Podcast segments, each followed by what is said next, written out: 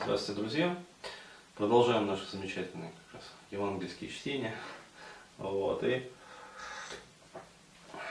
в этот раз речь пойдет о вещах не совсем как бы привычных а вообще вот нашему миру. Точнее сказать, совсем непривычных.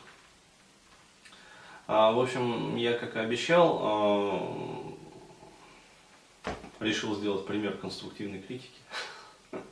Вот, ну, поскольку там просили, дескать, а как вот, вообще говоря, конструктивно-то это все. А вот, но а, сделаю это не на каком-то там пустом шаблоне, а дескать, вот есть такой там алгоритм, а, и по нему как бы надо вот критиковать там автора. А, нет, я это сделаю на а, примере одного произведения, а, вот, и а, как раз покажу ну, как сказать, выскажу свое мнение. Еще раз сутью как бы вот э, запиливания вот этих вот видеороликов является просто озвучка своего мнения по этому вопросу, а, вот, своих впечатлений по этому вопросу, то есть своего рода небольшой такой шеринг. А, и как раз небольшой такой вот, маленькая такая дидактическая компонента, ну, то есть о том, как вот а, правильно, если что, критиковать. А, в общем, а, речь пойдет о книге Вадима Владимировича Деружинского вот, называется эта книга «Книга вампиров». То есть э, буквально несколько слов о том, как вообще я ее прочел, как я на нее наткнулся. А, то есть я э, в своих вот видеокастах неоднократно рассказывал про феномен там, вот этих вот моментов, там, посмертных опытов, там, переживаний, там, и прочее. А, писал это все в статьях, там, в аудиокастах, вот. И один из моих, значит, э, читателей, ну, то есть там зрителей, смотрителей, там, слушателей, а, мне как-то вот прислал, дескать, «А, вот, Денис, ты интересовался вопросом, почему там христиане начали хоронить по гробах людей? Вот тебе, пожалуйста, книга исследователя, вот, то есть своего рода, как сказать, ну, переводчика-историка а, Вадима Деружинского. А, называется это, значит, книга вампиров. А, вот ссылка там, скачай, в общем, ознакомься. То есть, и тебе сразу все станет понятно. То есть, про христианство вообще, откуда оно как бы взялось, то есть, зачем оно так развилось, и сразу поймешь вообще вот про обряды ну, захоронений, различные обряды захоронений. А здесь надо сказать тоже а, небольшой момент о том, что а, обычно вот книги, они бывают как бы, ну, как минимум двух типов. То есть вот есть книги, которые, ну вот я, по крайней мере, скачиваю на компьютер, там, ну, в бумаге я читаю, но крайне редко. То есть в основном вот в электронке уже. Купил себе этот покетбук, вот, и теперь с ним уже, в общем, хожу, вот. И э, накачаешь, бывало, себе книг. Вот. И ждешь, когда книги отлежатся. Ну, есть такой вот термин. То есть, э, когда, значит, сознание, там, подсознание дозреет до того, чтобы вот, взять и прочесть. А, вот. И чаще всего бывает так, что они отлеживаются, отлеживаются, отлеживаются, отлеживаются. А потом ты делаешь либо архивацию, как бы, и в архив их сдаешь на какой-нибудь выносной там жесткий диск.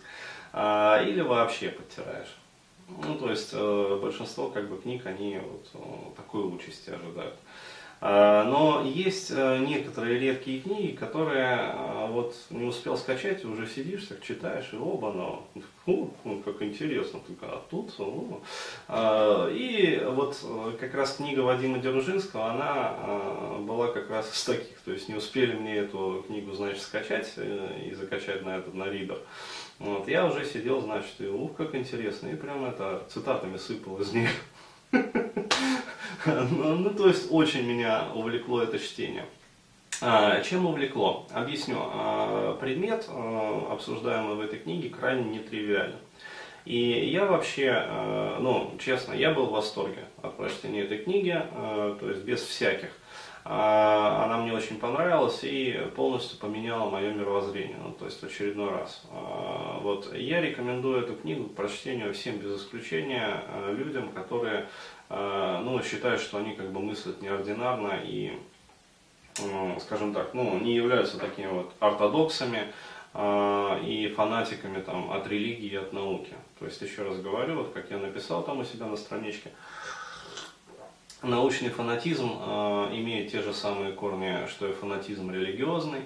Вот, э, как в религиозном лагере очень много больных, значит, христозом головного мозга.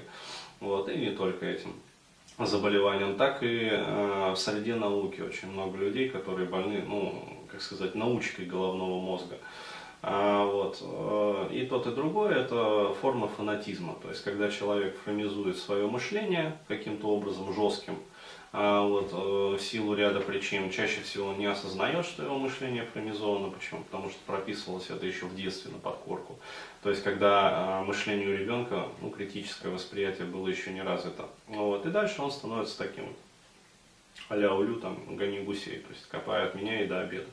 А, то есть суть вот следующая. Я рекомендую эту книгу как раз к прочтению, в первую очередь, людям, которые вот не считают себя фрамизованными, а способны воспринимать весь спектр вот, явлений нашего мира.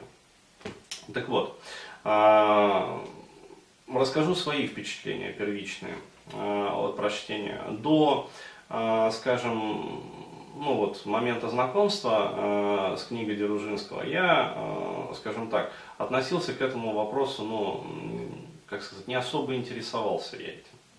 Ну, то есть у меня было свое мнение, э, вот, которое отличалось от э, классического мнения, э, которое придерживается, ну, там, Голливуд и, и же с ними. Ну, то есть всякие вот эти вот сумерки, то есть, э, ну, вся вот эта вот срань, э, по-другому и не назовешь.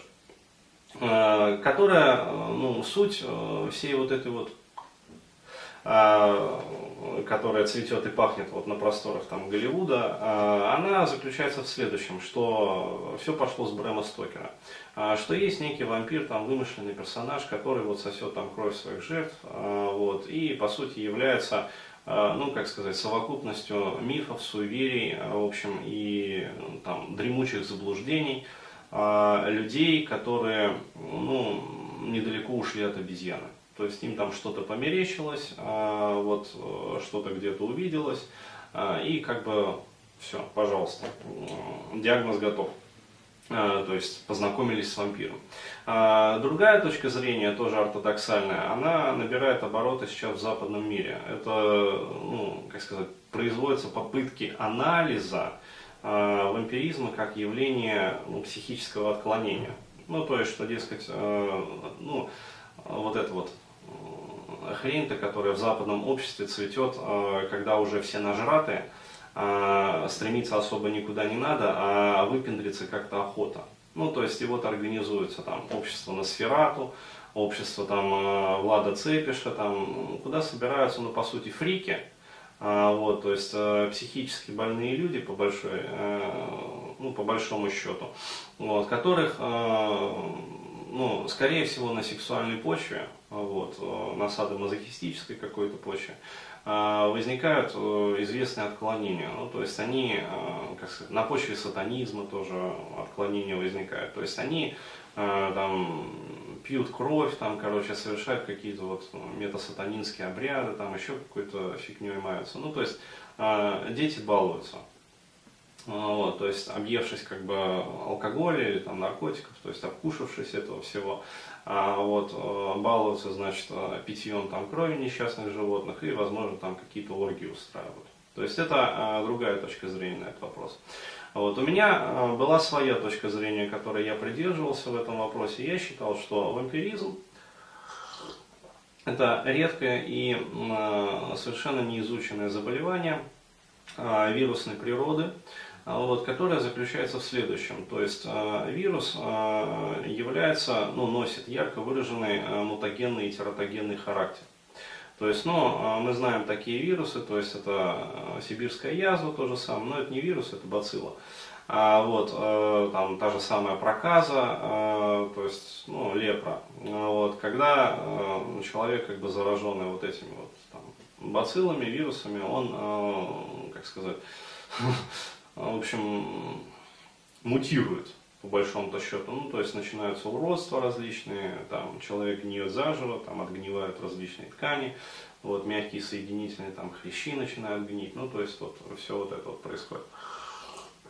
я считал, что э, вампиризм как заболевание э, вот, э, имел место быть, э, ну, скажем так, вот в средневековье, в Европе, в Восточной Европе. Вот. И люди, зараженные этим вирусом, э, они как раз э, испытывали все вот эти вот муки, а, вот, но э, главное, значит, что у них поражалось, это кровь. А, вот, то есть, ну, мы знаем заболевания, там, серповидная клеточная анемия, ну, то есть различные там виды рака крови, например. Когда поражается кровь, и человек, ну, как сказать, умирает от ну, фактически там, малокровия, белокровия, то есть ну, он просто задыхается, то есть его ткани организма начинают задыхаться, потому что кровь не выполняет свои функции, он умирает. Вот. А я думал, что это что-то вот на грани как раз вот этих вот э, вирусных заболеваний. А вот э, с одним моментом, что, э, ну, коль скоро там во всех этих фильмах э, мне показывалось, что, значит, ну и вообще внушалось прям с самого детства, что вампиры, вурдалаки там и прочее, прочее, это нечто, что боится как бы солнечного света. Про крест, там, распятие я вообще сказать, это мимо ушей пропускал, потому что ну, это очевидные как бы, суеверия.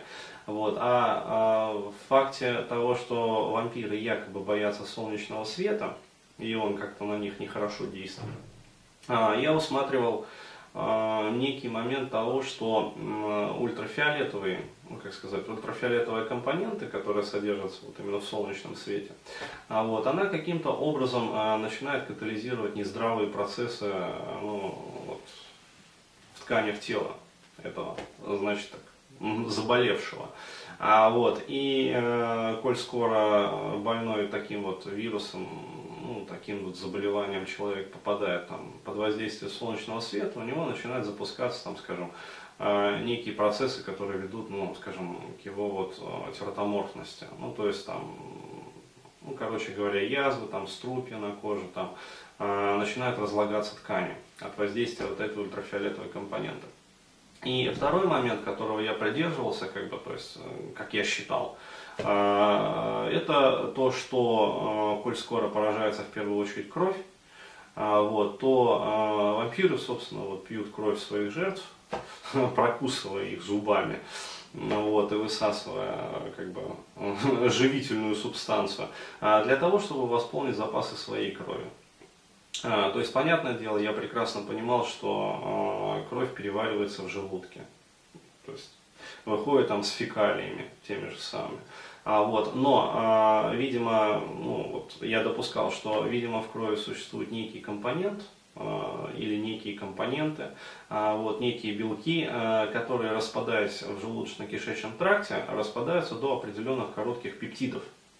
То есть, еще раз говорю, вот, э, до коротких пептидов как бы оно распадается, вот, а дальше э, наш организм э, не имеет как бы метаболических путей э, для коцания вот этих вот коротких пептидов на э, составляющие аминокислоты.